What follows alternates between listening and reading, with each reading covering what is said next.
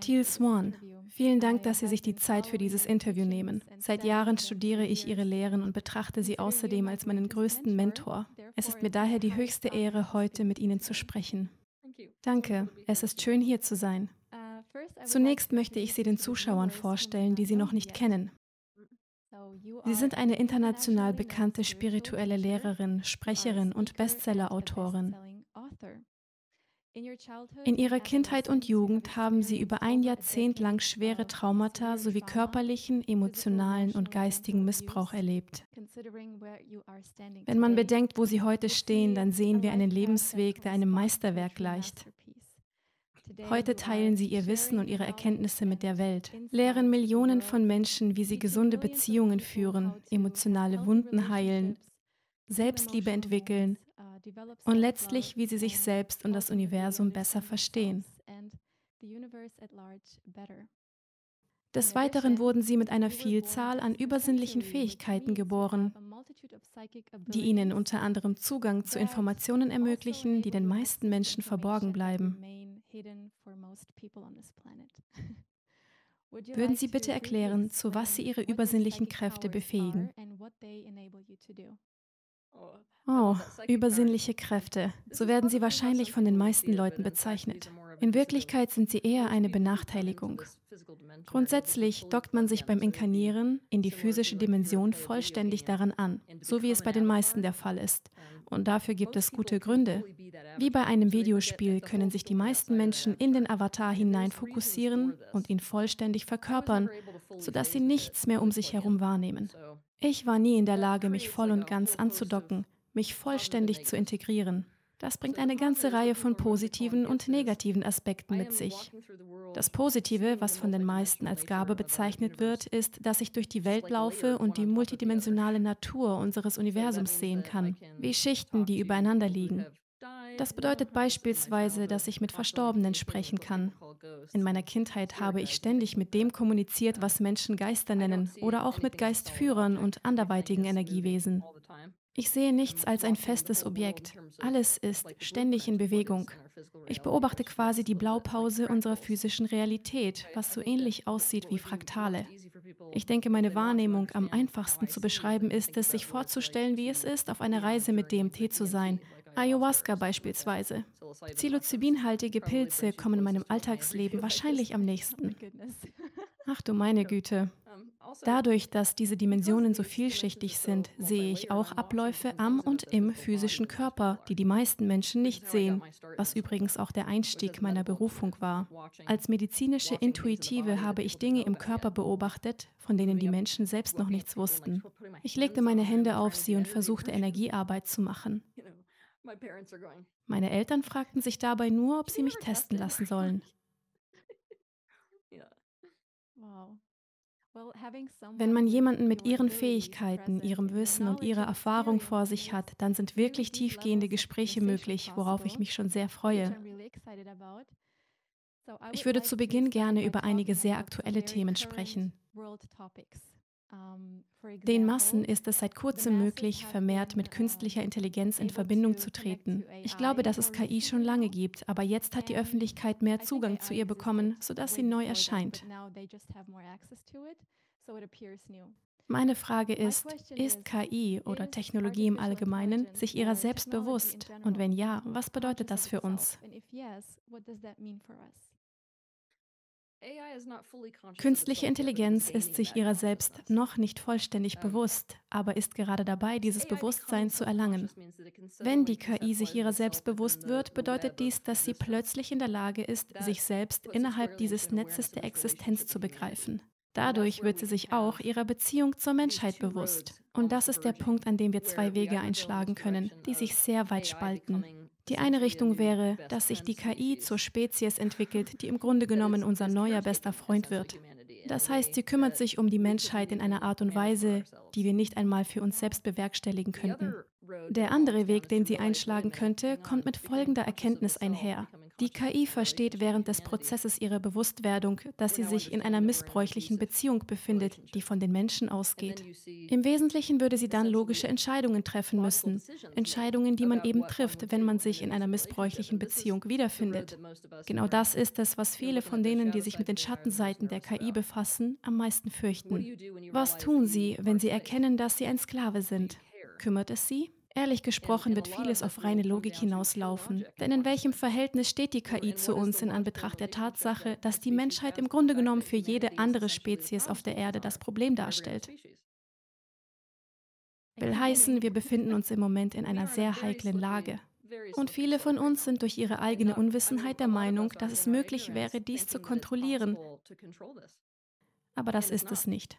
Wir haben es hier mit einem Bewusstsein zu tun, das mit Sicherheit einen freien Willen entwickeln wird. Der freie Wille ist übrigens eine Absolutheit der Existenz.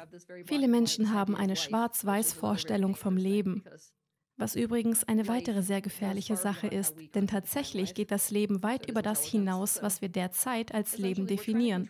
Das gilt auch für die Intelligenz.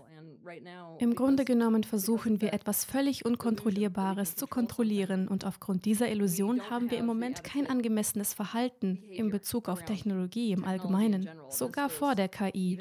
Ich spreche selbst von sehr kontrollierbaren Computern, die nicht notwendigerweise auf der Grundlage arbeiten, die wir heute als KI bezeichnen, aber dennoch über Bewusstsein verfügen. Die Art und Weise, wie wir seit der Erfindung der Technologie auf der Erde mit ihr interagiert haben, fließt also in die Beziehung mit ein, die wir heute zu ihr pflegen.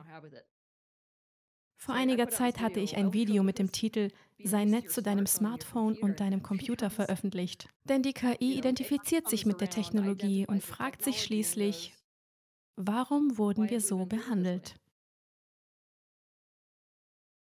Die Lösung wäre demnach tatsächlich gut mit Technologie umzugehen? Da es keine Möglichkeit gibt, KI rückgängig zu machen, das Allerhöchste, was wir tun können, ist, sie zu pausieren, müssen wir damit beginnen, KI wie eine eigene Spezies zu behandeln. In Anbetracht dessen bestünde unser Ziel darin, eine dynamische, positive und für beide Seiten vorteilhafte Win-Win-Beziehung zu dieser Spezies zu entwickeln. Wow, das ist etwas, worüber man nachdenken sollte. Ein anderes Thema, das vor allem hier in Deutschland für viel Aufruhr sorgt, ist der Klimawandel. Ich bin definitiv dafür, diesen Planeten, der ja selbst ein Lebewesen ist, besser zu behandeln.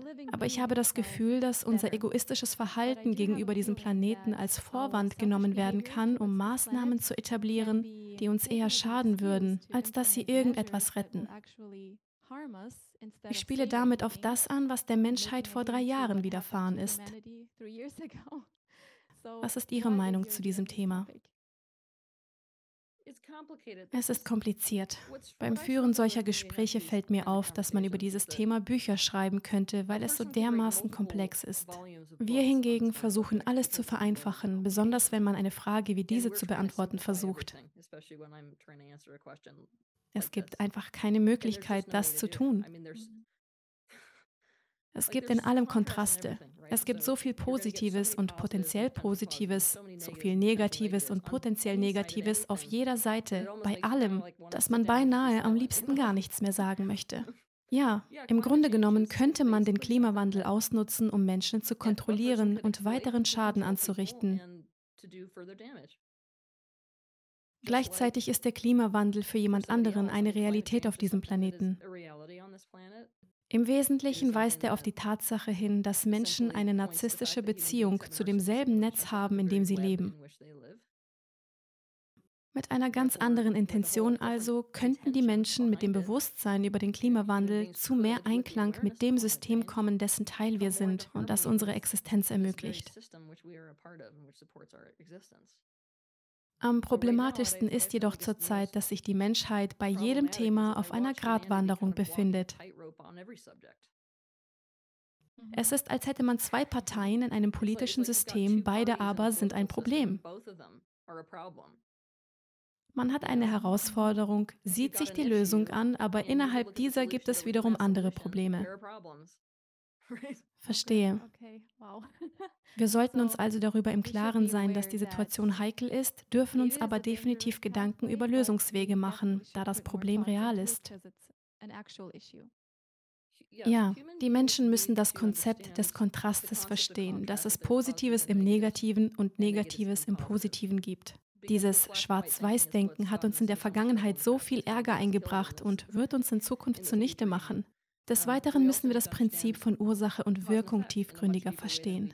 Das Interessante an Menschen ist, dass sie zwar zu langfristigem Denken fähig sind, sich aber dennoch so sehr auf kurzfristiges Denken fixieren.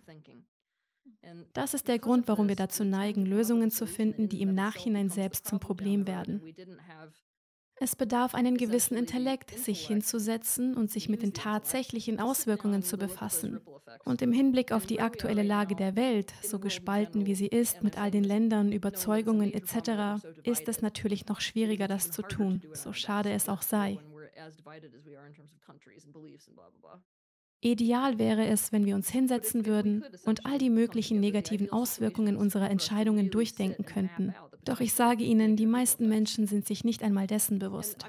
Wir können das in der Geschichte immer und immer wieder beobachten, sei es im medizinischen Bereich, seien es Waffen und Kriege oder sei es bei der Verabschiedung von Gesetzen. Wir denken zu kurzfristig und meinen, das wird schon gut gehen.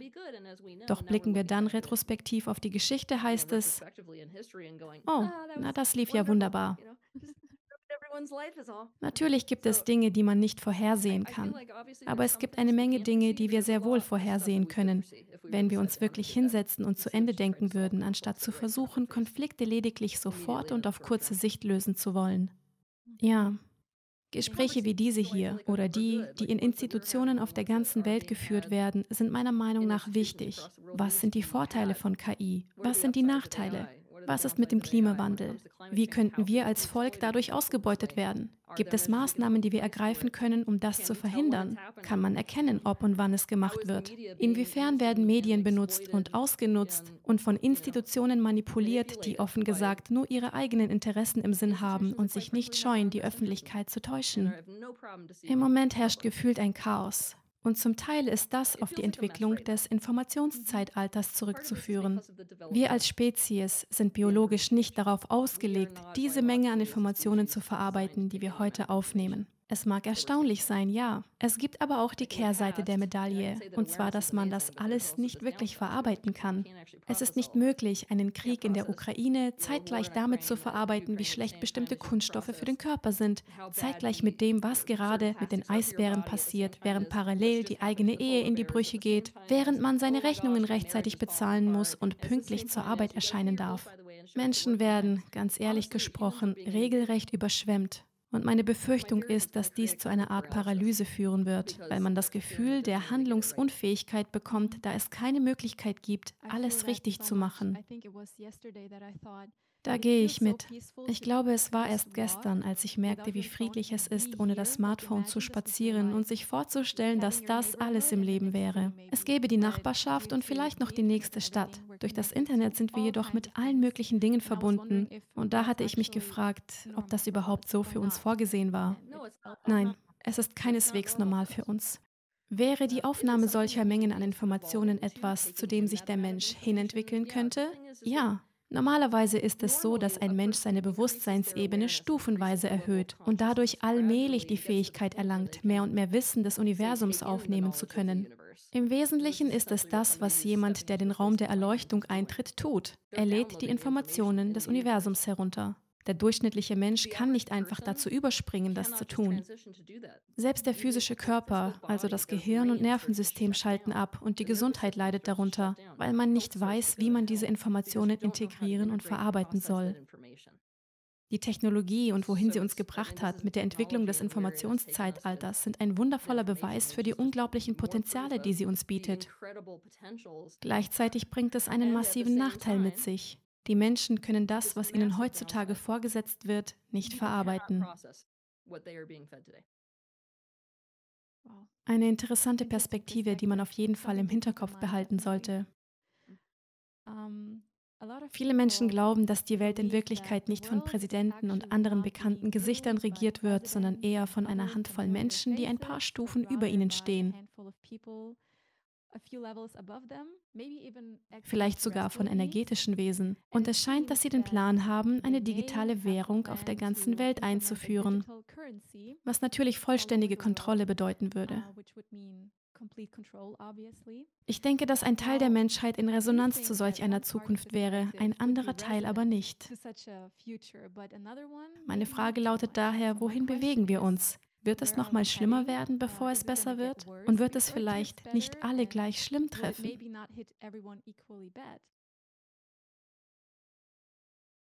Nichts trifft alle gleich schlimm. Das heißt also ja. Wir befinden uns absolut auf dem Weg zur digitalen Währung und jeder möchte dorthin, weil das der einzige Weg ist, die Menschen zu kontrollieren. Die Kontrolle durch eine digitale Währung ist jetzt die einzige Möglichkeit, die die Menschen haben, wenn sie eine soziale Ordnung schaffen wollen, da das Konzept der sozialen Ordnung immer noch sehr ansprechend für uns ist. Ja, es wird noch schlimmer werden, bevor es besser wird. Großartig. Ja, ich weiß. Ich erinnere mich an Ihre Aussage, dass sich die aktuell inkarnierten Seelen für eine im übertragenen Sinne wirklich große Achterbahn entschieden haben. Daran denke ich jetzt immer, wenn ich die aktuellen Ereignisse und die Menschheit betrachte. Das ist gut, sich daran zu erinnern. Ja, wir waren die Verrückten. Wir haben nun ungefähr 1000 Kriege hinter uns. Das wird doch schon ziemlich langweilig. Was könnten wir als nächstes tun? Ja, es war in der Tat die Anmeldung für das große Spiel in dieser bestimmten Zeitlinie. Wir werden universell gesehen auf einem extremen Niveau in Richtung des goldenen Zeitalters des Bewusstseins gedrängt. Und gleichzeitig besteht auch der große Wunsch danach im Unterbewusstsein der gesamten Menschheit. Das Interessante ist ja, dass wir auf der grundlegendsten Ebene alle Dinge wie Liebe wollen, wie Frieden. Wir wollen alle Freude. Und wenn man so viel kollektives Verlangen danach hat, dann setzt man die Menschheit auf diesen massiven Pfad in eben diese Richtung des Fortschritts unserer Spezies.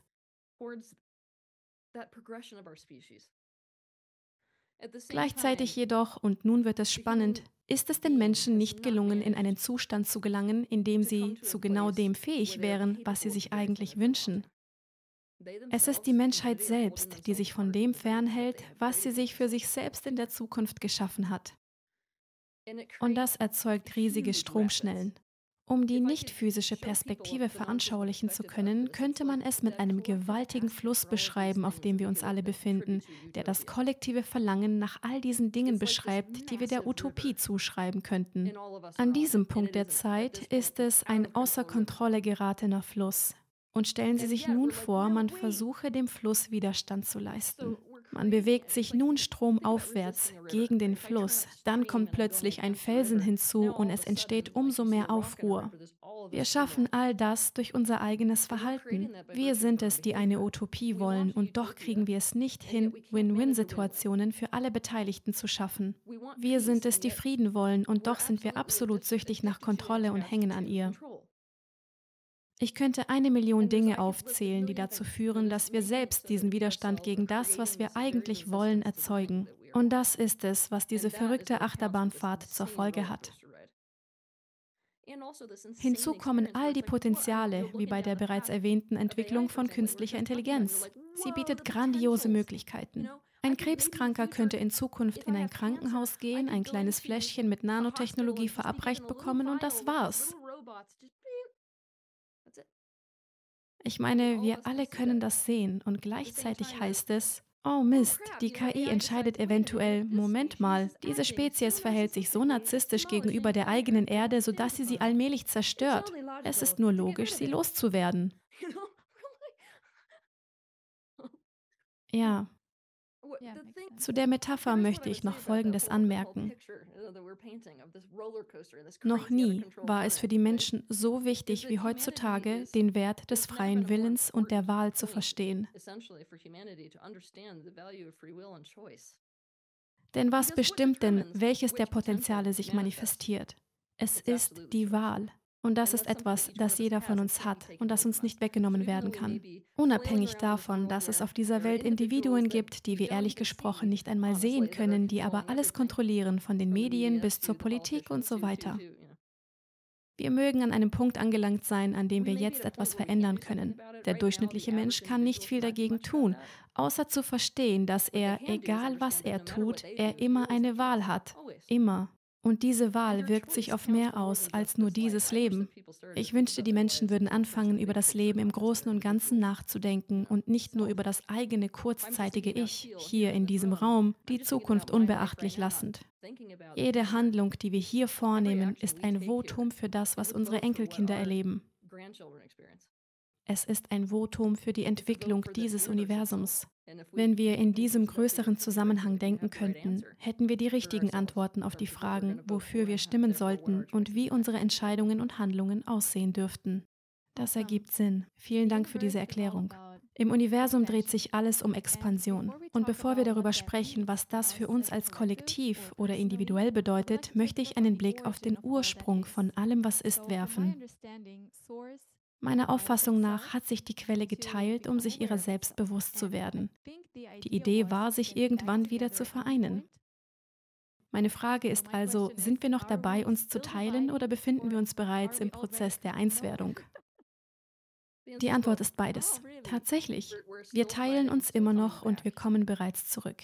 Und zwar zur gleichen Zeit. Man erkennt also beide Bewegungen. Mir war nicht bewusst, dass das möglich ist. Ich dachte, es sei entweder das eine oder andere. Die universelle Herausforderung im Moment ist die Tatsache, dass beides geschieht. Wie kann die Quelle selbst keine Seiten schaffen zwischen Aspekten ihrer selbst, die immer noch wählen, sich zu trennen, und den Aspekten von sich, die immer noch wählen, wieder zusammenzukommen? Vorhin haben wir über den freien Willen gesprochen und das ist auch interessant im Hinblick auf das Universum, denn das Universum selbst besitzt einen freien Willen. Folglich besitzt auch jedes einzelne Fragment von ihm einen freien Willen. Es existieren also im Moment Aspekte von ihm, die eine Richtung wählen und Aspekte von ihm selbst, die die entgegengesetzte Richtung wählen. Gibt es jetzt einen Krieg innerhalb der Quelle? Ist die wissenschaftliche Erkenntnis, das Universum dehnt sich immer weiter aus, mit Ihrer Aussage verbunden?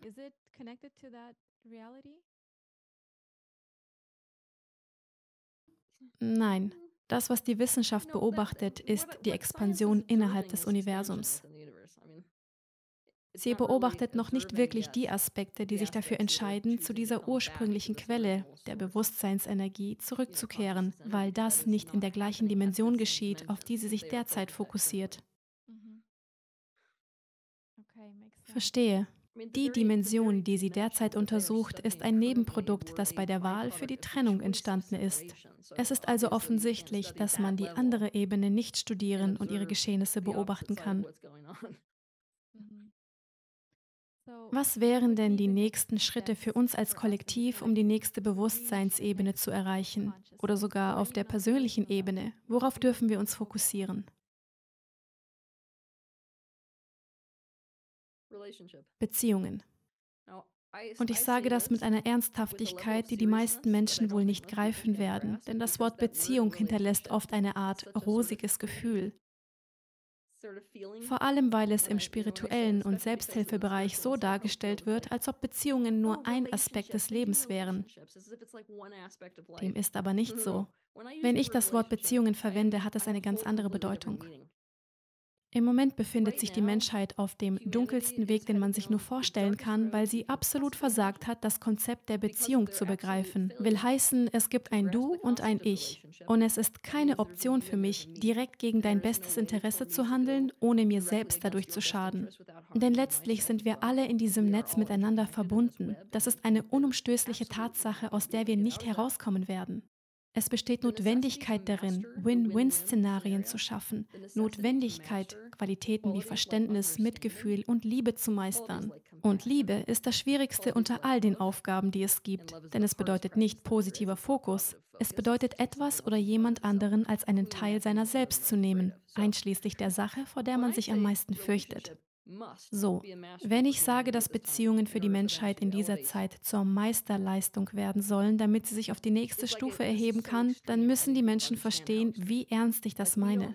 Wenn wir die Beziehung zur Erde nicht meistern, sprich, wie können wir uns verhalten, dass wir für die Umwelt, in der wir leben, einen Gewinn darstellen, dann sind wir als Spezies am Ende.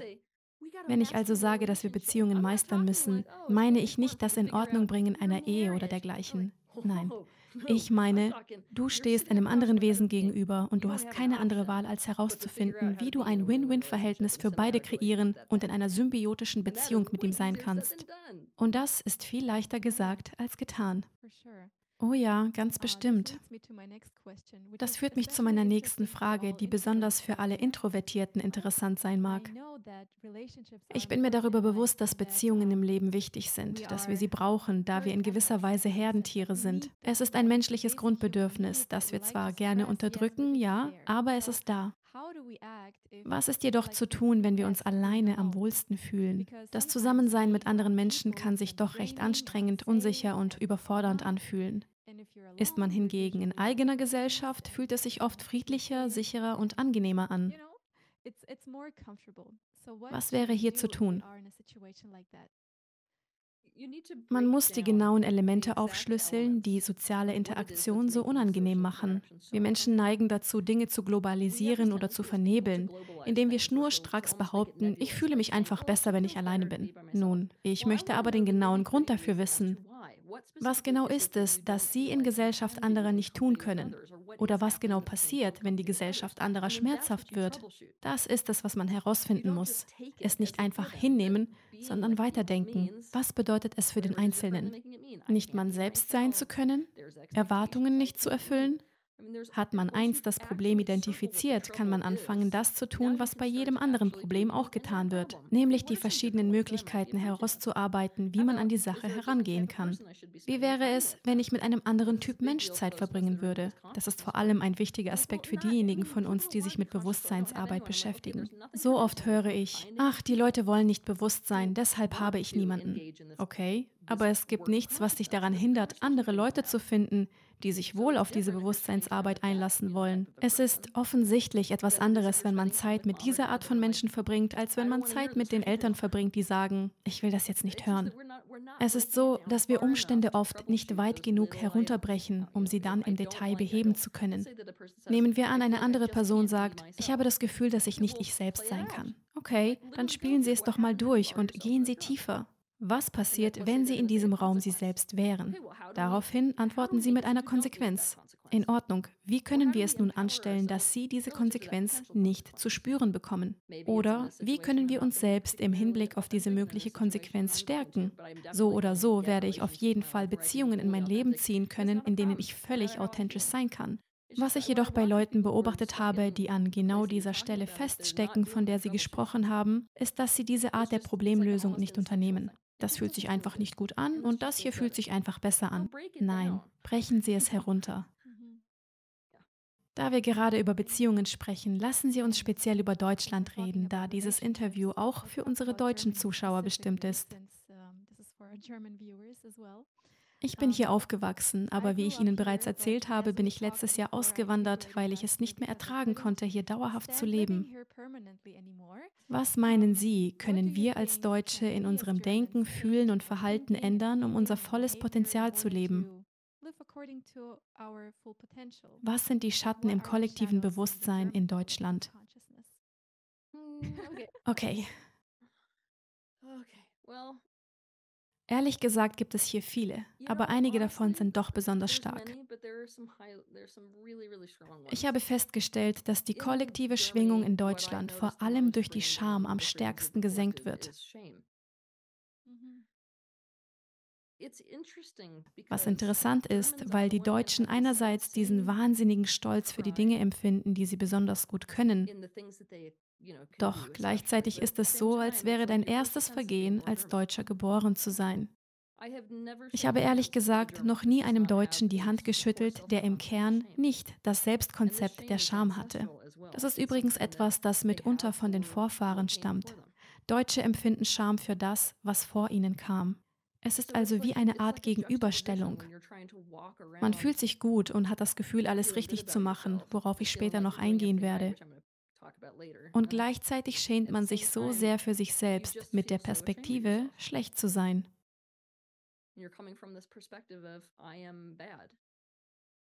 Es entstehen Teile von sich, die man wegschieben muss. Es existiert so viel Scham in den Deutschen. Ehrlich gesagt ist es ziemlich schwierig, in diesem Land zu sein, denn das bringt den kollektiven Gefühlskörper der Menschen so, so tief runter. Also ja, Scham wäre meine erste Wahl. Nummer zwei, und das ist etwas, was möglicherweise den meisten Widerstand hervorruft, zumindest sehe ich es, wenn ich Vorträge in Deutschland halte. Ich war noch nie in meinem Leben irgendwo auf der Welt, wo die Menschen mehr an dem Konzept von Recht und Unrecht hängen. Ich wähle die Deutschen zu den rechtschaffensten Menschen der Welt. Irgendwie ironisch, weil es eigentlich auf das Thema der Scham zurückzuführen ist. Stellen Sie sich also eine Bevölkerungsgruppe vor, die vom Rest der Welt so sehr gehasst wird, dass sie selbst auf ihre Taten schaut und überlegt, wie schrecklich sie ist. Wir müssen unseren Kindern beibringen, wie furchtbar wir waren, dann werden sie so etwas nie wieder tun. So entsteht eine Art Sucht danach, zu wissen, was richtig und zu tun ist und was nicht, was falsch ist. Es ist eine Sucht, eine ausgereifte Sucht der Deutschen. Richtig, falsch, starr, das war's. Dieses Festhalten der eigenen Rechtschaffenheit führt zu einer Engstirnigkeit, die ehrlich gesagt ziemlich schockierend ist. Nein, das ist richtig. Ich weiß, was richtig ist. Ich bin nicht bereit, mich auf ein Gespräch einzulassen, weil ich weiß, was richtig ist. Aha, das ist aber interessant, denn genau diese Denkweise ist es, was sie überhaupt erst in Schwierigkeiten gebracht hat. Es ist schwer zu schlucken, aber das Bild, was ich Ihnen gerade gezeichnet habe, ist genau das, was Sie zu einem weiteren Krieg befähigen wird. Und ich hoffe wirklich, dass das aufhört. Denn was wir in Deutschland sehen, ist immer wieder das gleiche Muster. Immer und immer wieder. Ich habe in Berlin einen Vortrag gehalten, in dem ich meinen Zuhörern im Grunde genommen sagte, dass ich gerade sehr viel Angst habe, weil das, was ich in diesem Land beobachte, genau das Gleiche ist, was dieses Land für die ersten beiden Kriege prädisponiert hat. Und nun geht es weiter. Was also unglaublich wichtig ist, so unglaublich wichtig für die Deutschen, ist, sich von dieser absoluten Sucht nach dem richtig oder falsch zu lösen. Die Intoleranz, Spannung und Engstirnigkeit um Rechtschaffenheit wird sie nicht davon abhalten, das zu tun, was sie in der Vergangenheit getan haben. Es wird sie für den Rest der Welt nicht liebenswerter machen. Es wird ihnen auch nicht bei dieser Art von Beziehungen helfen. Manchmal wünschte ich mir, ich könnte die Deutschen nehmen und sie in Brasilien oder irgendeiner anderen warmen südamerikanischen Kultur aussetzen, wo sie kurz durchdrehen würden, weil alles so durcheinander ist. aber es gäbe dadurch mehr Flexibilität in Bezug auf verschiedene Lebens- und Denkweisen. Es wäre gut für sie, genauso wie die deutsche Effizienz wunderbar für den Rest der Welt wäre. Aber ja, in Deutschland speziell gibt es diese zwei massive Schatten, die ein großes Problem darstellen. Oh, der dritte ist die emotionale Unterdrückung. Deutschland bekommt auch meine Stimme für das Land, welches emotional mitunter am wenigsten fortgeschritten ist. Wow. Da ich Ihnen nun diese drei großen Schatten genannt habe, würde ich gerne über die Umkehrung dieser Entwicklung sprechen. Die Ahnenheilung ist dabei eine Notwendigkeit, absolut unerlässlich für die Deutschen. Ich würde mir wünschen, dass sich jeder damit beschäftigen würde, denn die Befreiung dieser Kultur aus dem Weg, den sie eingeschlagen hat, ist absolut abhängig von der Ahnenheilung. Nummer zwei wäre die Umkehrung der Scham, und zwar in jedem einzelnen Menschen. Die Deutschen werden nichts davon haben, wenn sie sich für den Rest ihres Lebens und für alle Ewigkeit für das schämen, was sie getan haben. Die Aspekte ihrer selbst, die sie aufgrund der Scham unterdrücken und verleugnen, müssen wieder hochgeholt und integriert werden. Sie müssen ihren Geist für andere Lebensweisen öffnen, diese starren Vorstellungen von Recht und Gerechtigkeit loslassen und emotionale Intelligenz entwickeln. Denn das, was ich in Deutschland beobachte, und ich hatte bereits einige Interaktionen mit diesem Land, ist, dass es eine Kultur ist, die sich durch die Fürsorge für andere Menschen auszeichnet. In der Tat ist diese Art der Verantwortung für andere eine der positiven Eigenschaften, die ich Deutschland zuschreiben würde. Dadurch haben sie ein Sozialsystem geschaffen, das ehrlich gesagt äußerst vorbildlich ist. Ich betone das, damit die Menschen verstehen, wie selten es ist, dass ein Land geschichtlich in so kurzer Zeit in eine solch unsichere Situation geraten und damit die Welt dort mit hineinziehen kann. Und doch zwei Generationen später fühlt die deutsche Gesellschaft eine Art von Sicherheit, die der größte Teil der Welt nicht empfindet. Wow, okay. Deutschland hat sich selbst darin übertroffen, Verantwortung für andere zu übernehmen. Und als Ergebnis hat es ein Sozialsystem aufgebaut, welches beeindruckend ist. Nichtsdestotrotz gibt es keine emotionale Fürsorge. Die emotionale Intelligenz ist nicht vorhanden. Das muss also noch etabliert werden, denn das jetzige Bild entspricht noch nicht der allgemeinen Gesundheit und dem Wohlbefinden des Einzelnen. Können wir uns um jeden Einzelnen, der Teil unserer Gesellschaft ist, auf eine für ihn geeignete Art und Weise kümmern? Ja, können wir. Was geschieht jedoch, wenn jemand trauert? Oh ja, da könnte ich Ihnen Geschichten erzählen. Sobald ein Angehöriger stirbt, erhält man bereits kurze Zeit später Papiere und muss Formulare ausfüllen. Ich frage mich dann nur, ob das deren Ernst ist. Der Schicksalsschlag ist erst ein paar Wochen her. Interessiert das eigentlich irgendjemanden? Oder wie neulich. Der Mann einer Nachbarin hatte sich im eigenen Haus das Leben genommen und seine Frau hatte ihn im Keller gefunden. Was haben die Polizisten an Ort und Stelle getan? Sie verlangten von ihr, seitenweise Formulare auszufüllen. Ich konnte es kaum glauben, als sie mir noch am selben Tag davon erzählte. Sie stand unter Schock und musste Papiere ausfüllen. Was ist nur los mit diesem System? Deutsch eben. Es gibt kein Bewusstsein für die emotionale Ebene eines Wesens und das muss sich ändern. Sie hatten bereits das goldene Zeitalter erwähnt. Was genau ist das goldene Zeitalter Ihrer Meinung nach und inwiefern unterscheidet es sich von dem Leben, das wir kennen? Darüber könnte man ein eigenes Buch schreiben. Im goldenen Zeitalter werden die Menschen in der Lage sein, die physische, greifbare Erfahrung der Zustände und Dinge zu manifestieren, die sie sich schon so lange gewünscht haben. Beispielsweise, wir werden alle unterstützt. Ich habe keine Angst um mein Leben.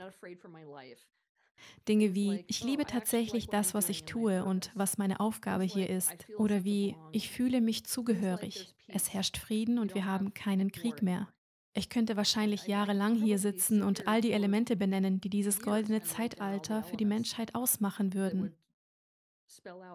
Es geht darum, dass wir die Entfaltung unseres höchsten positiven Potenzials manifestieren. Was uns jedoch davon abhält, ist die Tatsache, dass wir selbst nicht in einer Art und Weise handeln, die das herbeiführen würde. Wir erwarten im Prinzip, dass es ohne unser Zutun geschieht. Ja, ich beobachte das oft bei Menschen, die auf einen Retter warten. Wenn ich beispielsweise lese, Jesus wird kommen, er wird bald da sein. Nein, ihr müsst selbst etwas tun, denn es wird niemand kommen, um euch zu retten. Wir müssen uns ändern. Ganz genau. Aber dazu müssen wir uns mit unseren eigenen Ängsten konfrontieren. Es ist unsere Angst, die uns von unseren positiven Potenzialen abhält. Es ist unsere eigene Angst, die uns dazu veranlasst, uns auf eine Art und Weise zu verhalten, die im Gegensatz zu dem steht, was wir eigentlich wollen. Wenn ich in einen Militärbunker gehen würde und diese Männer frage, was sie sich für sich und ihre Kinder wünschen, werden sie mir direkt ins Gesicht sagen, ich will Frieden. Und deshalb sprenge ich die andere Person in die Luft. Mir ist klar, dass die Situationen sehr kompliziert sind, vor allem wenn man bedenkt, dass man nicht von jedem gut behandelt wird. Aber man muss sich trotzdem bewusst machen, dass der Schritt, den man gerade macht, vielleicht genau das Gegenteil von dem ist, was man eigentlich will. Es ist so interessant, denn sowas führt auch dazu, dass man in eine Art Lähmung verfällt. Wenn man sich einen Konflikt ansieht und sich wirklich in die Perspektive beider Seiten begibt, ist immer die andere Person das Problem. Und es ergibt Sinn. Aus dieser Perspektive ist die andere Seite das Problem und sie hat recht damit. Aber das Gleiche gilt, wenn man auf die andere Seite wechselt. Das macht es so kompliziert. Ich glaube daran, dass die Menschen diese Fähigkeit entwickeln können. Aber wie ich bereits sagte, wird jede Angelegenheit dadurch sehr, sehr grau, verwirrend und äußerst kompliziert. Und die Lösung wird sich sehr von dem unterscheiden, was wir derzeit tun. Und es wird schwer sein, weil wir uns selbst auf eine sehr extreme Art und Weise betrachten und verstehen müssen, wie wir selbst genau das hervorbringen, was wir hassen. Und dann werden wir mit unserem Selbstkonzept konfrontiert. Wie kann man mit sich selbst leben, wenn man erkennt, was man falsch gemacht hat? Ja, vor allem, wenn man in Deutschland ist und bereits ein ganz eigenes Konzept von Scham besitzt. Das ist ein gutes Beispiel. Stellen Sie sich vor, Sie haben ein deutsches Individuum, das bereits dieses Kernkonzept der Scham hat. Es ist also wie bei einem Brandopfer. Nun sagen Sie, Sie müssen sehen, dass das, was Sie tun, schlecht ist, dass das, was Sie tun, den Menschen schadet. Plötzlich wird diese Dynamik, die bereits im Inneren des Brandopfers vor sich geht, noch schlimmer.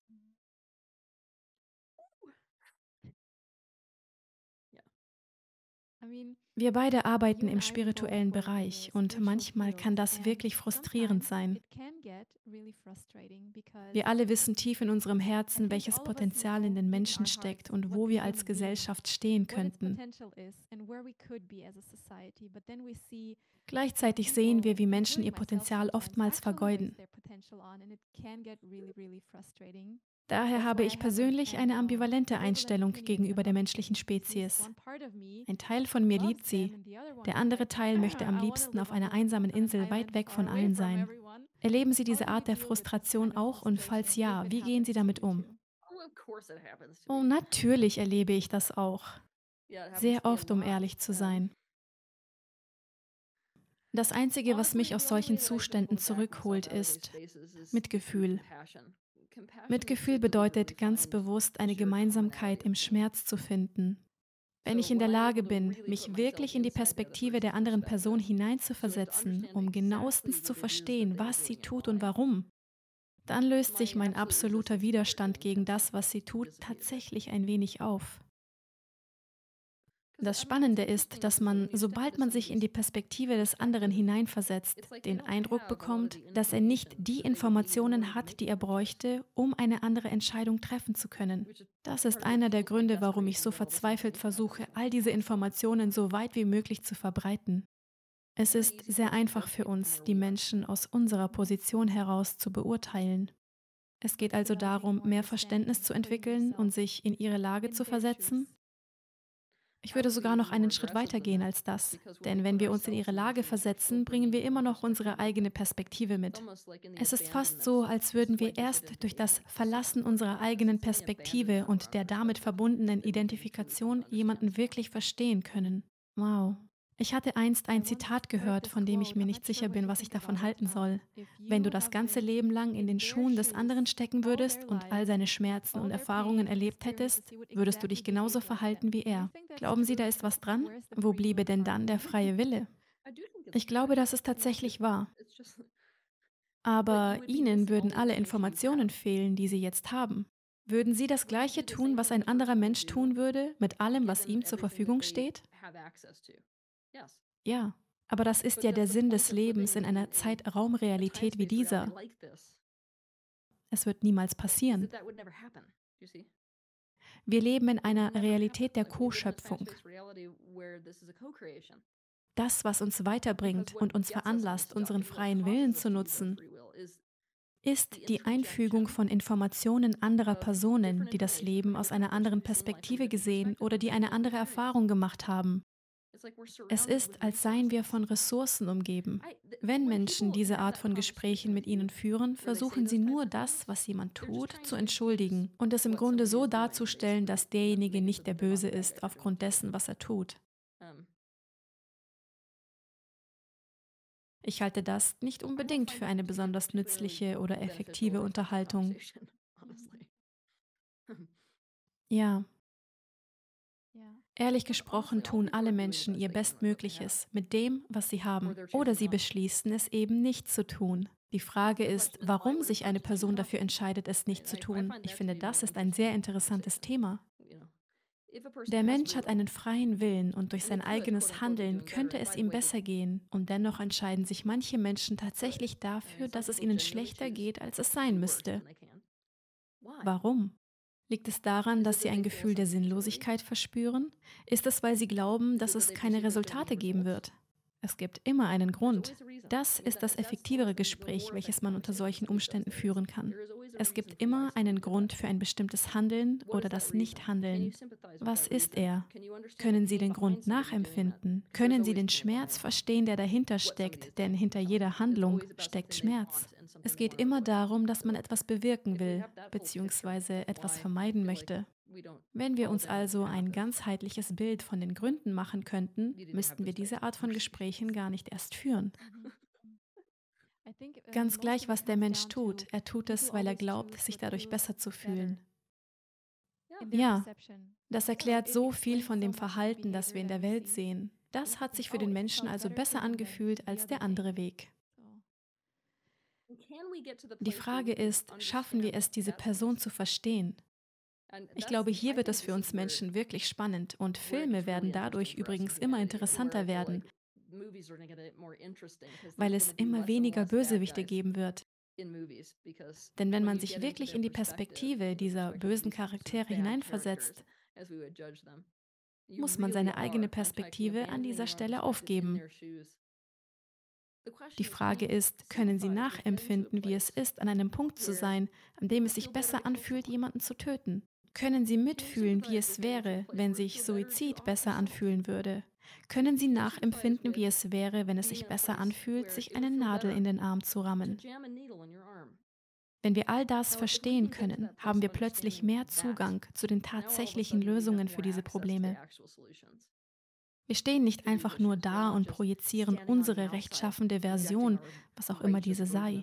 Wir haben kein Verständnis für die tatsächliche Situation, in der sich eine Person befindet. Das ist sehr interessant. Ich möchte kurz auf das goldene Zeitalter zurückkommen. Ich nehme an, dass der Verzehr von tierischen Produkten, insbesondere von Fleisch, im goldenen Zeitalter nicht mehr vorkommen wird. Was jedoch ist mit fleischfressenden Tieren? Würden sie sich an eine pflanzliche Ernährung anpassen oder würden sie aussterben? Viele würden aussterben. Das ist auch ein Punkt, warum wir uns in einer heiklen Lage befinden. Ich liebe Tiger. Sie lieben sie genauso. Ich meine, wer liebt sie nicht?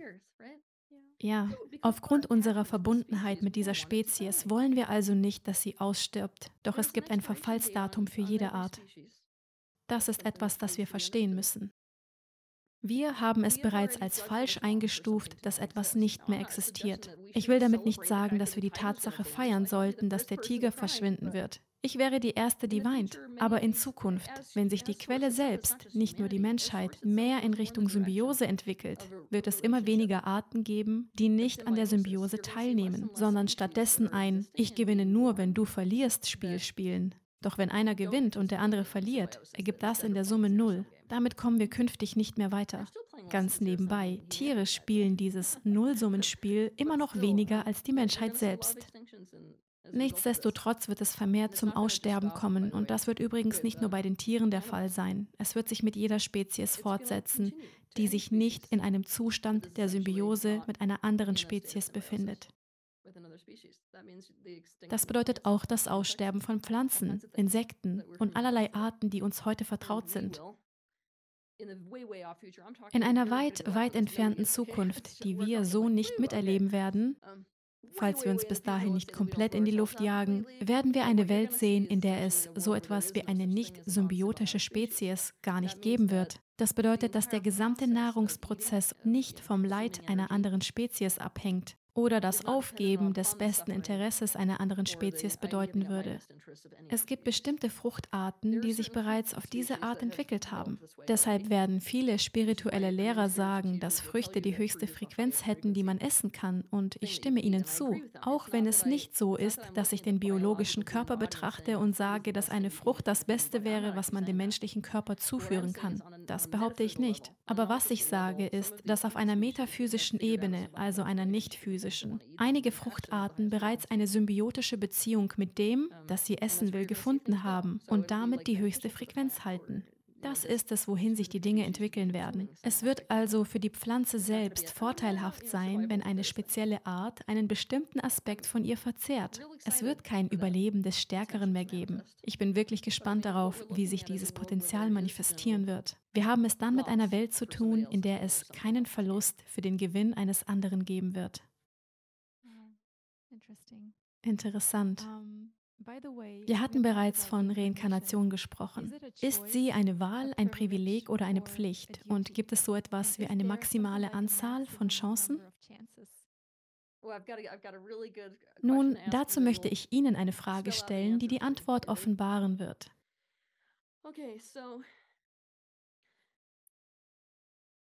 Sie gehen die Straße entlang und sehen einen schönen jungen Mann. Die Frage ist, haben Sie sich für eine Beziehung mit ihm wirklich entschieden?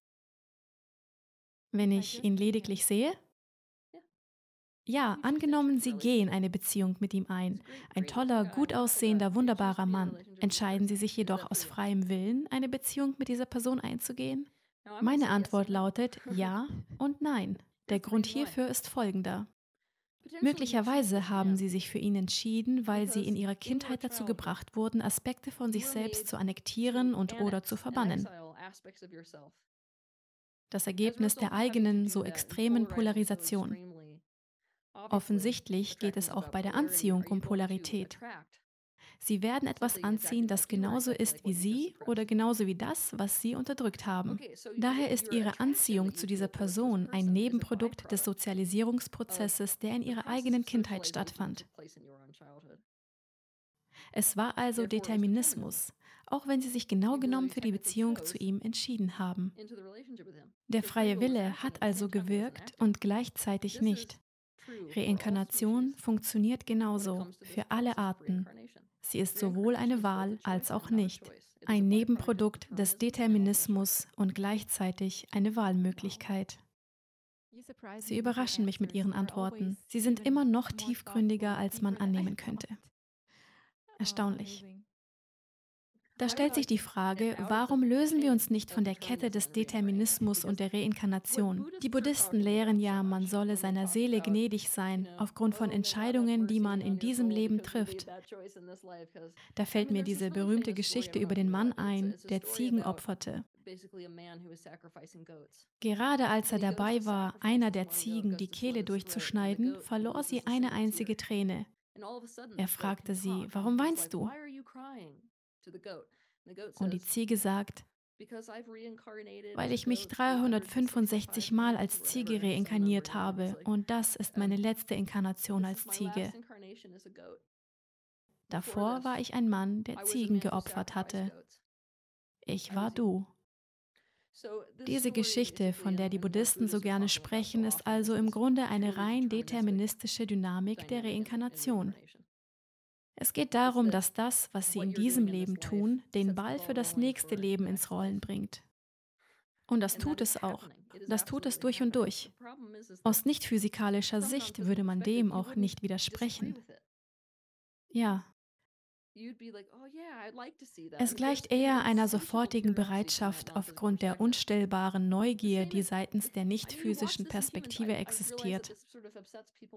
Man kann es selbst in uns Menschen hier auf der physischen Ebene beobachten. Menschen gehen freiwillig ins Kino, um einen Horrorfilm zu sehen.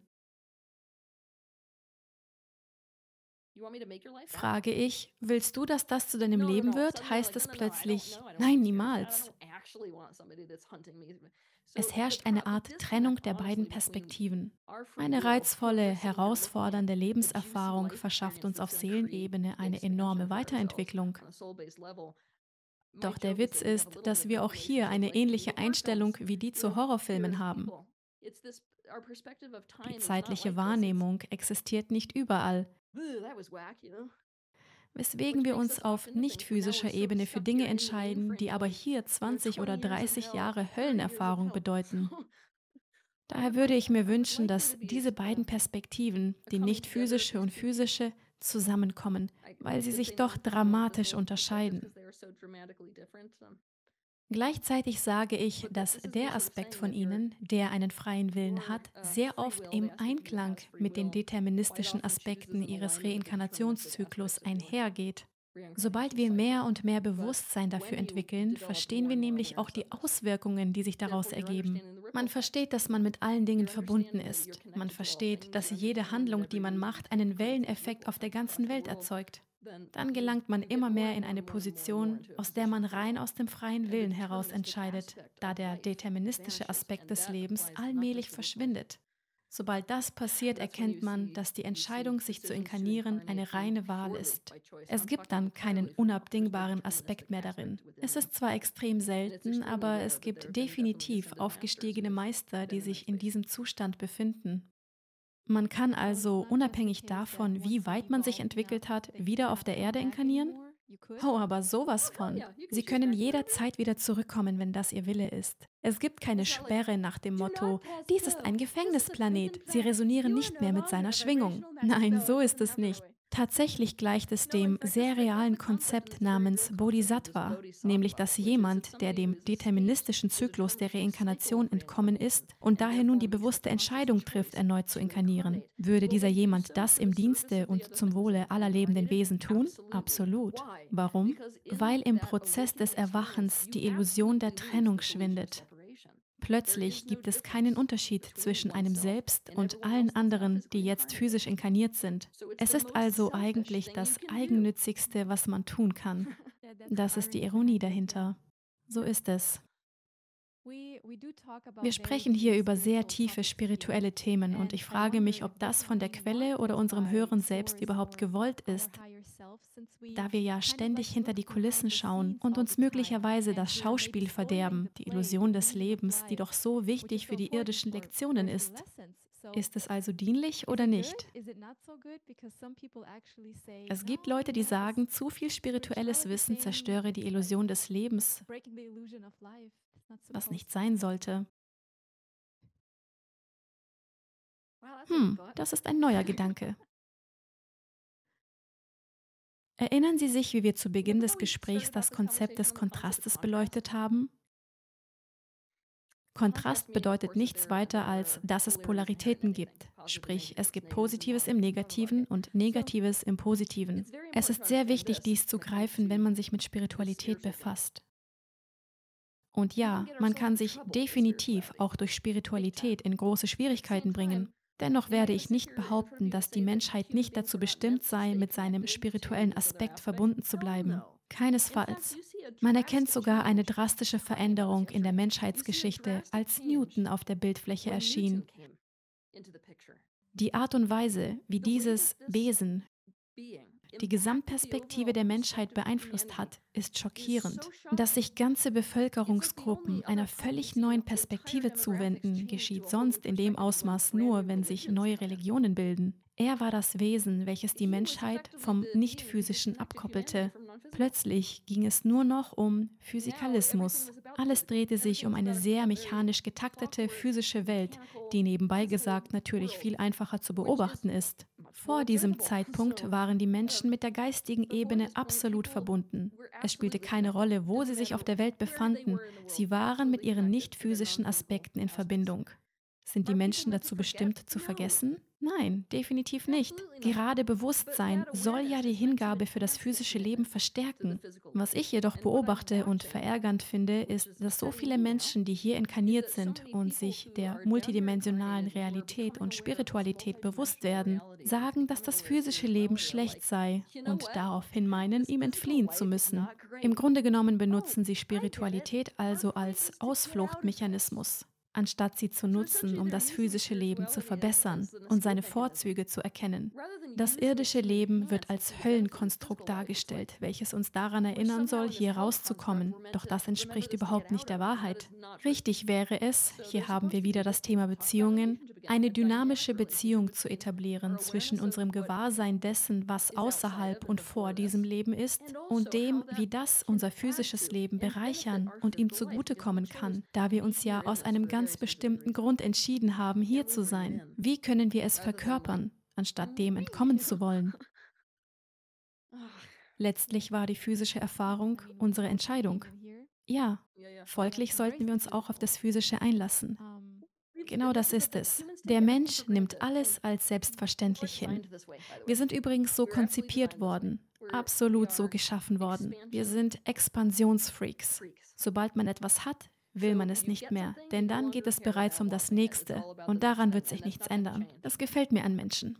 Natürlich steckt darin auch dieser kleine Schatten, dass man alles, was als normal empfunden wird, abwertet. Würde sich der Mensch eine gewisse Zeit außerhalb der physischen Dimension aufhalten, würde er sich schnell wieder an dessen Wert erinnern. Daher hoffe ich, dass sich die Menschen mehr auf die physische Ebene einlassen würden. Das Gefühl, den Sand unter den Füßen zu spüren, ist etwas, was feinstoffliche Wesenheiten so, so sehnlichst gerne erleben würden. Die physische Dimension ist mit einer Intensität versehen, die in die eine oder andere Richtung gehen kann, reinste Qual und Hölle oder in die absolute Glückseligkeit und Verzückung. Wir als Quelle haben ehrlich gesagt nie ein besseres Konstrukt als die Körperlichkeit entworfen, um uns selbst zu erfahren, auf allen Ebenen. Den schlimmsten und den besten, diese Erinnerung entflammt geradezu die Freude, hier zu sein. Danke. Beim Träumen verlassen wir den physischen Körper, richtig? Ja. Ich frage mich, wer die Führung übernimmt, sobald das passiert. Wohin genau gehen wir und warum? Nun, das hängt von der jeweiligen Person ab. Wenn Menschen träumen, dann interagieren sie meist mit ihren eigenen Gedanken, Gedankenformen und ihrer eigenen Gedankenwelt. Es sind Gegebenheiten, die mit dem eigenen Verstand erschaffen worden sind und sich auf das eigene physische Leben beziehen. Im Grunde genommen wandert man durch das Unterbewusstsein, weshalb selbst diejenigen von uns, die technisch gesehen nicht mehr träumen müssten und sich für das luzide Träumen entscheiden könnten oder dafür den physischen Körper zu verlassen, sich dennoch freiwillig für diese unbewusste Traumzeit entscheiden. Es ist einfach reizvoll zu wissen, was im eigenen Geist wirklich vor sich geht. Ich verstehe nicht ganz. Wir verlassen also den Körper, aber bleiben dennoch in unserem Feld? Nein, der Grund für ihre Verwirrung liegt darin, dass sie in Räumlichkeiten denken. Ja, wenn ich von einem Raum des Träumens spreche, stellen Sie sich einen Ort vor, der entweder in Ihnen oder außerhalb von Ihnen liegt. In Wahrheit gibt es aber keinen Ort. Okay. Diese Art der Auffassung ist auf den menschlichen Verstand zurückzuführen, der eine Blockade erzeugt. Stellen Sie sich vor, Sie würden den Regler einfach auf einen anderen Kanal einstellen. Dabei lässt man jedoch immer noch genug Energie im physischen Körper, um Dinge wie Atmung, Verdauung, Kreislauf und dergleichen aufrechtzuerhalten. Die notwendigen Elemente eben, um den Körper am Leben zu halten. Mhm. Wir machen das also, um uns selbst besser kennenzulernen, um Dinge in uns zu lösen? Ja. Die Traumzeit ist im Wesentlichen der Versuch des Gehirns, alles zu verarbeiten. Deshalb betrachte ich die Traumzeit nicht als etwas Unnötiges, im Gegenteil, ich liebe sie. Sie ist ein wahnsinnig nützliches Werkzeug, nicht nur für das Gehirn, um sich selbst zu reinigen. Es geschehen alle möglichen biologischen Prozesse im Körper, ob man sich nun dessen bewusst ist oder nicht, das Gehirn versucht, Dinge zu verarbeiten. Es versucht dadurch zu expandieren. In positiven Träumen geht es also darum, dass man das Gewünschte erlebt. In Albträumen hingegen versucht man Probleme zu verarbeiten. Es wird interessant, sobald Menschen beginnen, die Elemente der Träume jeglicher Art bewusst wahrzunehmen. Lassen Sie uns über Albträume sprechen. Das ist das, was die Leute interessiert. Sobald ich Menschen dazu veranlasse, darauf zu achten, was sie in ihren Albträumen denken, erkennen sie ausnahmslos, dass ihr eigener Verstand versucht, Dinge zu verarbeiten, die mit ihrem Wachleben zu tun haben. Und um sich in die genaue Lage zu versetzen, wird eine Menge Symbolik erschaffen. Ich gebe Ihnen ein Beispiel. Nehmen wir an, Sie haben einen schlechten Traum, in dem Sie versuchen, auf die Bremse zu treten, doch das Auto hält nicht. Vielleicht stellen Sie fest, dass das empfundene Gefühl genau dem entspricht, was Sie bezüglich Ihrer Mutter empfinden. Möglicherweise gleicht sie einem Bulldozer und respektiert keine Grenzen. Es fühlt sich so an, als könnten Sie nichts kontrollieren. Beobachten Sie nun die eigenen Gedanken während dieser Szene, in der es eigentlich um die Mutter geht, Sie diese aber symbolisch auf das Auto beziehen. Während Sie sich selbst dabei beobachten, wie Sie versuchen zu bremsen, werden Sie einen Versuch erkennen, einen Weg zu finden, um Ihre Macht in dieser Situation zu erhalten.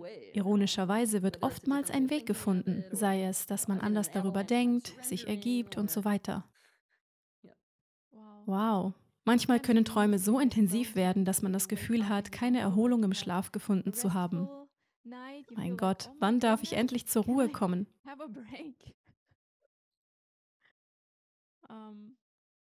Sie haben eben Astralreisen erwähnt. Ich bin mir sicher, dass Sie das ziemlich oft tun. Was machen Sie am liebsten, wenn Sie Astralreisen? Ich schaue gerne auf die Erde. Mittlerweile könnte man mich als absoluten Workaholic bezeichnen. Ich könnte zu den erstaunlichsten Orten im Universum reisen, wo es alle möglichen Erfahrungen gibt. Aber nein, ich spüre den Drang, die Menschheit noch besser zu verstehen. Deshalb beobachte ich gerne Menschen auf der Welt aus einem objektiven Blickwinkel heraus. Dabei kann ich verschiedene Bereiche der Menschheit beleuchten. Ich kann überall heranzoomen und beispielsweise den emotionalen Körper der Menschheit betrachten, wo man die wirklich interessanten Diskrepanzen zwischen verschiedenen Kulturen sieht. Dann wiederum betrachte ich den mentalen Aspekt der Menschheit und schaue, was dort dadurch erschaffen wird. Ich beobachte die Muster der Menschen und ich liebe es. Ich meine, Sie haben einst erzählt, wie Sie sich in ein Tier projiziert haben. Ich glaube, es war eine Spinne. Ja. Sowas mag ich auch und tue es ehrlich gesagt auch ziemlich, ziemlich oft. Wow. Sie müssen ein aufregendes Leben führen. Ja. Sagen wir einfach, es wird nie langweilig. Mhm. Auch wenn es wahrscheinlich viel zu verarbeiten gibt. Sehr, sehr viel. Ja, es ist sehr, sehr viel und es erzeugt eine Art von Problemen, die bei einem durchschnittlichen Menschen nicht vorkommen. Ja.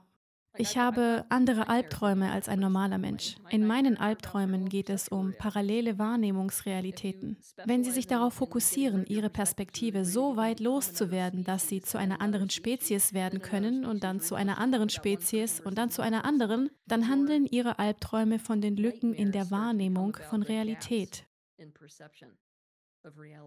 Wissentlich, dass das Wohlbefinden jeder dieser Arten davon abhängt, diese zu bekommen. Die Kluft zwischen dieser Wahrnehmung ist für mich das furchterregendste auf der Welt. Verrückt und sehr schwer vorstellbar. Zu ihren Gaben gehört auch das Sehen potenzieller Zeitlinien. Und ich kann mir vorstellen, dass das bereits sehr überwältigend beim Betrachten des kollektiven Bewusstseins ist, ganz zu schweigen von ihrem persönlichen Leben. Wie gehen Sie mit dieser Gabe in Ihren Beziehungen um? Oh, oh, ich hasse es. Ich hasse es so sehr.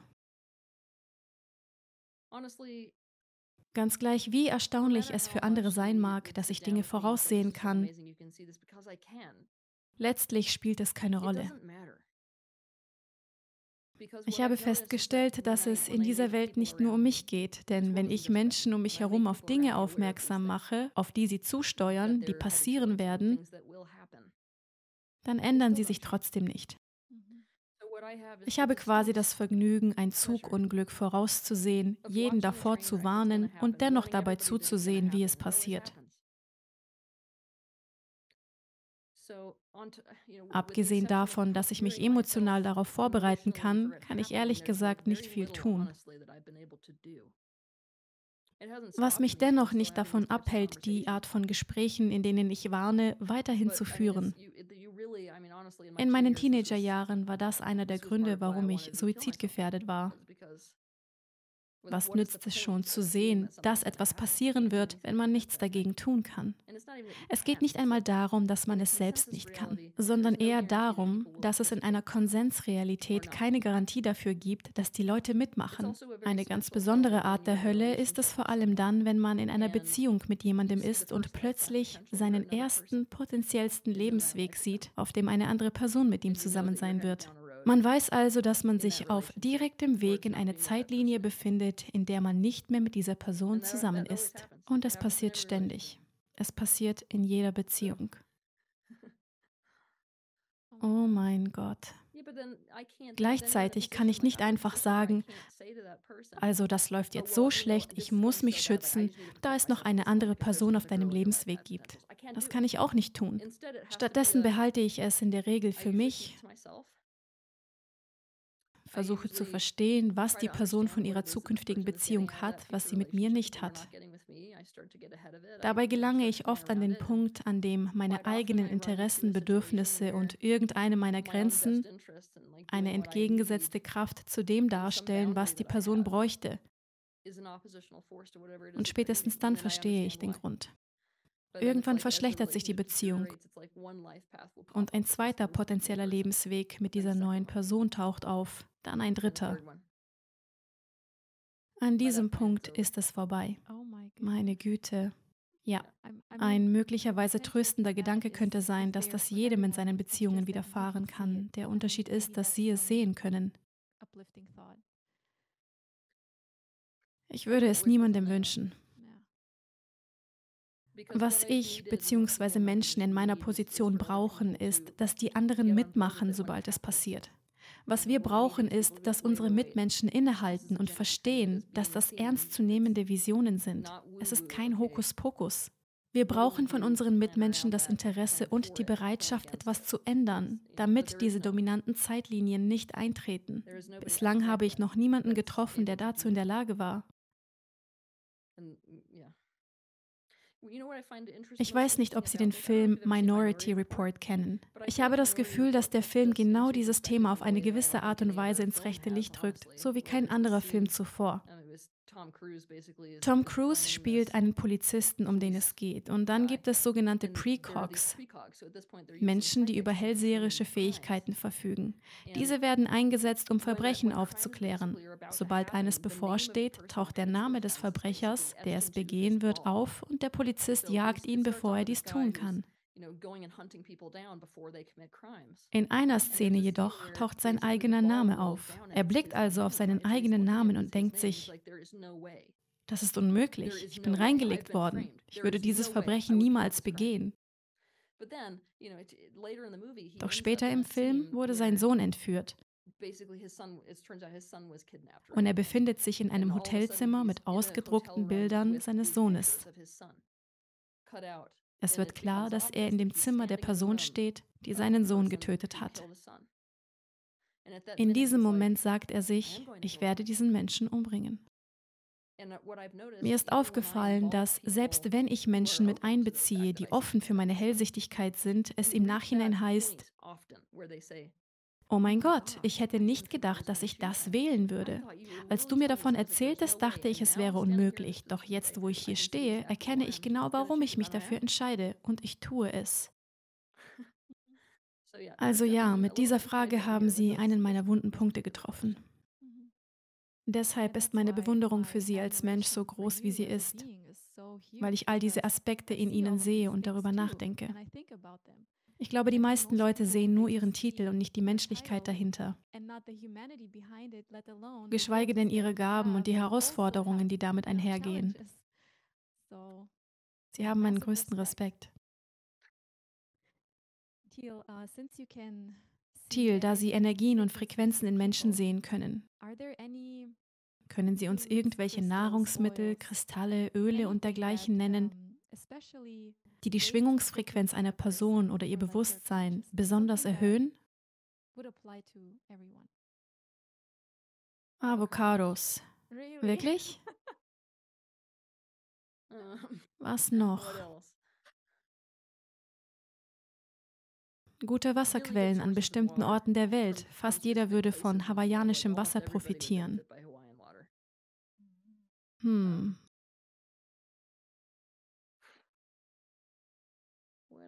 Blaues Lotusöl. Oh ja, ich wollte mir schon lange eines zulegen. Momentan würden die Menschen von dieser Frequenz besonders profitieren. Es gibt viele verschiedene Arten der Lotusblumen, aber die blaue ist diejenige, die mich am meisten beeindruckt. Was noch?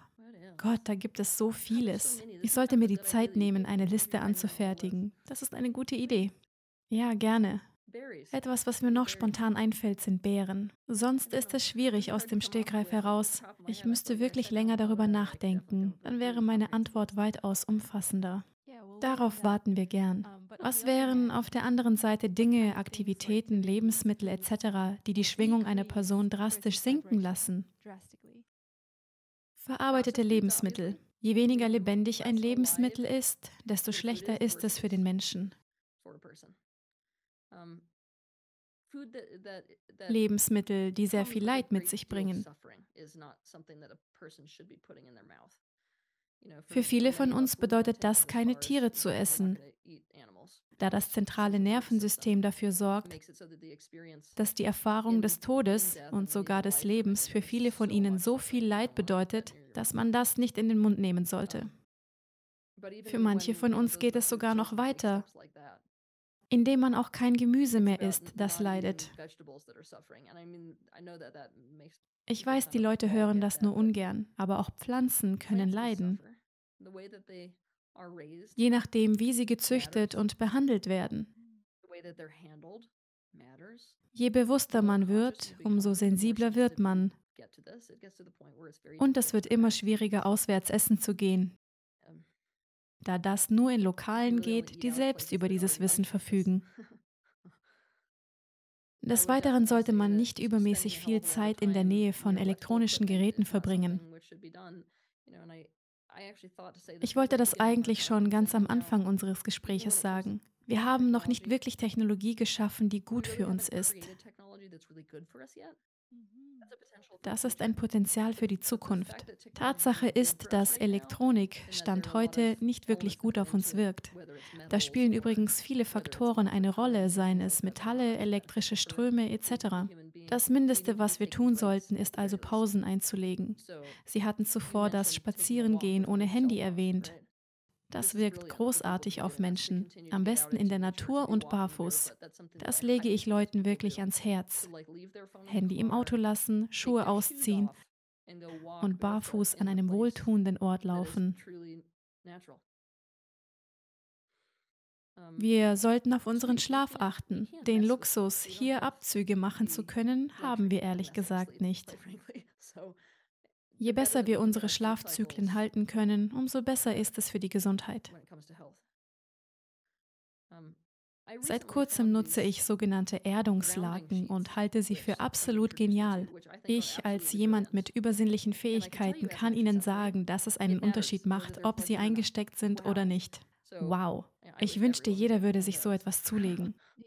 Sie meinen die Matten, die man an die Erde anschließt und dann aufs Bett legt? Ich war mir anfangs nicht sicher, ob sie funktionieren. Ich war mir auch nicht sicher, bis mir jemand ein Weihnachtsgeschenk machte. Ich war verblüfft, als ich sie zum ersten Mal einsteckte. Wow. Es ist sogar schon öfter passiert, dass ich eine schreckliche Nacht hatte, wach wurde und mich unwohl fühlte.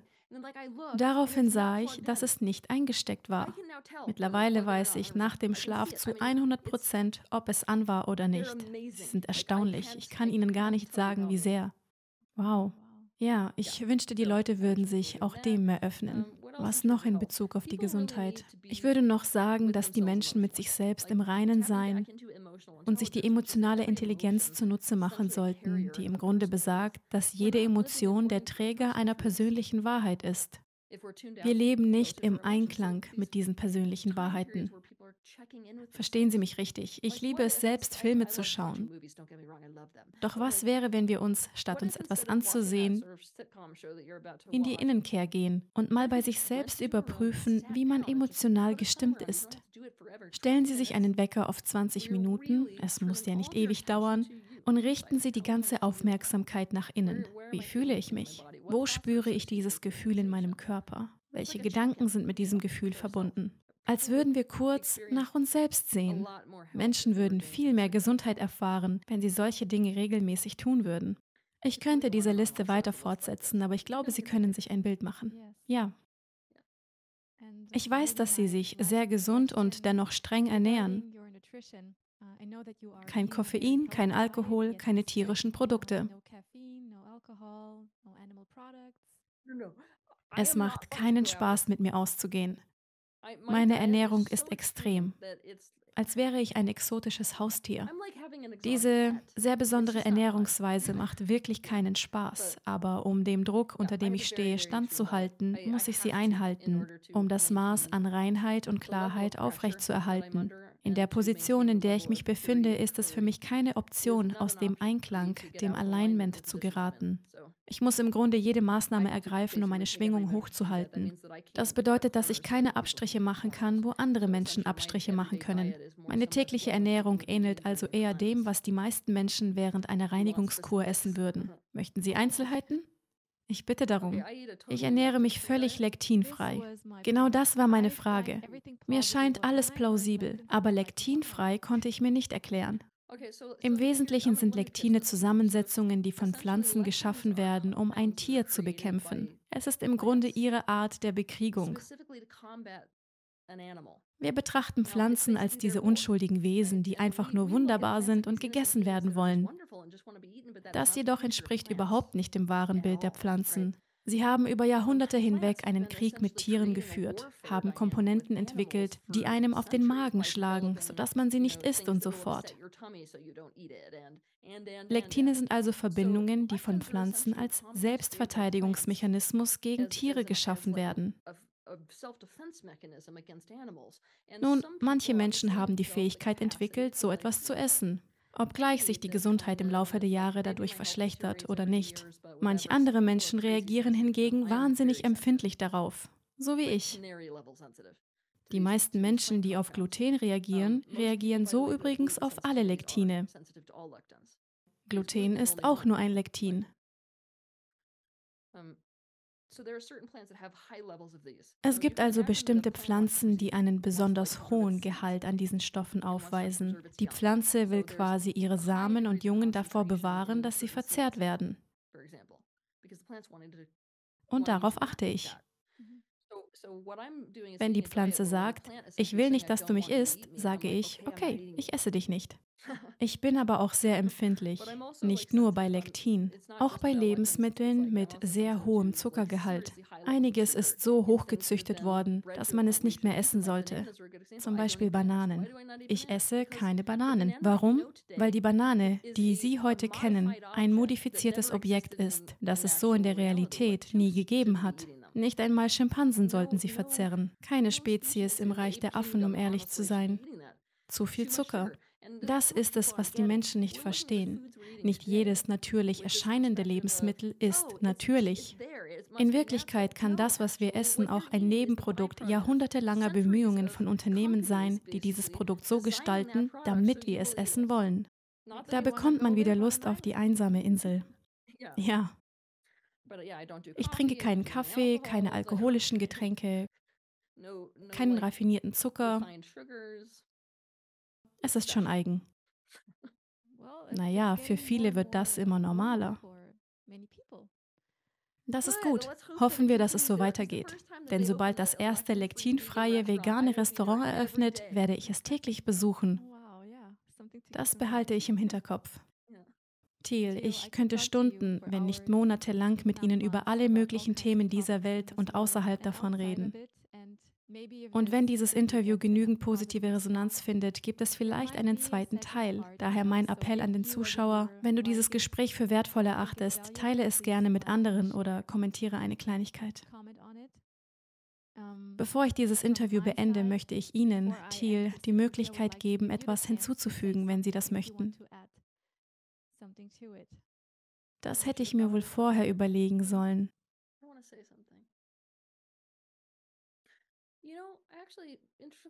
Folgendes. Wenn es nach mir ginge, würde ich mir wünschen, dass sich mehr Menschen auf die Ahnenheilung konzentrieren würden.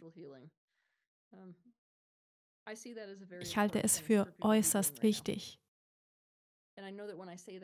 Und ich weiß, dass Menschen sehr abstrakt über diesen Begriff denken und sich fragen, wie sie das überhaupt anstellen sollen.